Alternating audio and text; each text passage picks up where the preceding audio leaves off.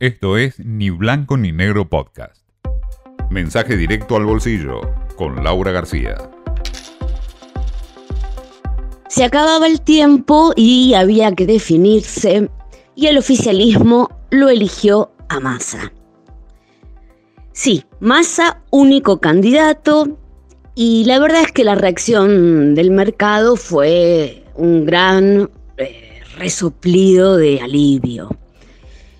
Básicamente porque eligieron la versión más moderada, ¿no? Dentro de lo que es el contexto.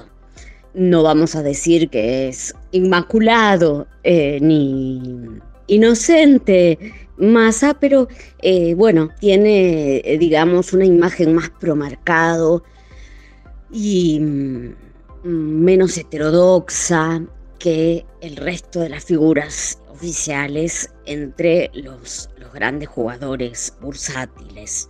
Así que bueno, el mercado eh, aflojó un poco y vimos las acciones subir fuerte en Wall Street, eh, los bonos también subieron, por eso bajó el riesgo país, bajó unos 100 puntos y mm, tocó un mínimo en tres meses. Así que bueno, Massa tuvo su pequeña fiestita en los mercados como único candidato y en la vereda de enfrente, recordemos, están el jefe de gobierno porteño, Rodríguez Larreta, y la ministra de Seguridad, Patricia Bullrich. Ahora, mm, en esta contienda, desde el punto de vista financiero y económico, Massa tiene todavía mucho que demostrar. Algunos decían, bueno, ya está, con, esta mm, definición como candidato, el acuerdo ya está cerrado, ya está, ¿no? Como está todo abrochado. Bueno, no, no me parece. Todavía tiene que traer el eh, visto bueno del fondo, que no es poca cosa, porque tiene que, primero, acceder a darnos plata, los famosos desembolsos. Y después, recordemos, habilitar que esa plata sea usada en el frente cambiario, porque se viene un segundo semestre de gran vulnerabilidad en el frente cambiario. Venimos de unos primeros seis meses en el que los precios le ganaron al dólar libre. Con lo cual, en esta segunda mitad del año, ahí hay, bueno, un rezago de parte de, la divisa que va a tratar de corregirse, ¿no?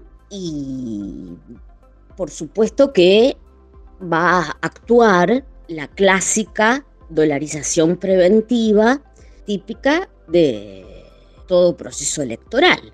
La gente que dice, mejor atravieso la tormenta en dólares y después veo.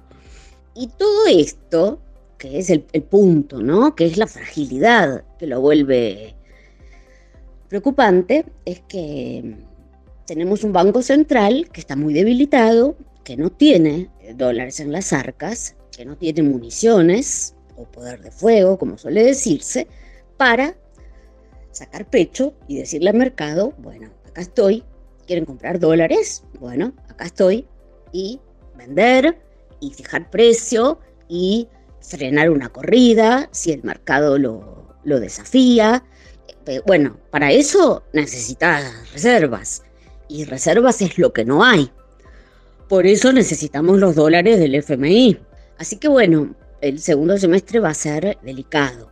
Delicado tanto por las elecciones, tanto por este retraso cambiario en relación a los precios y por la falta de, sí, de poder de intervención del central. Me dirán que hay otras herramientas, por supuesto. El Banco Central puede, él mismo u otros organismos públicos, utilizar bonos para intervenir en los dólares que se operan en la bolsa. Sí, pueden intervenir en el mercado de futuros. Sí, ojo igual, acuérdense, Manoli, fijando precios irrisorios para el dólar, Pues hay que pagarlo en los contratos futuros, ¿eh? Pero bueno, nada como el dólar contado. Pero bueno, ese es el panorama. Este dólar que ahí está, que merodea, que llega a 500, que no, que va, que viene, que llega, que no, bueno, probablemente llegue.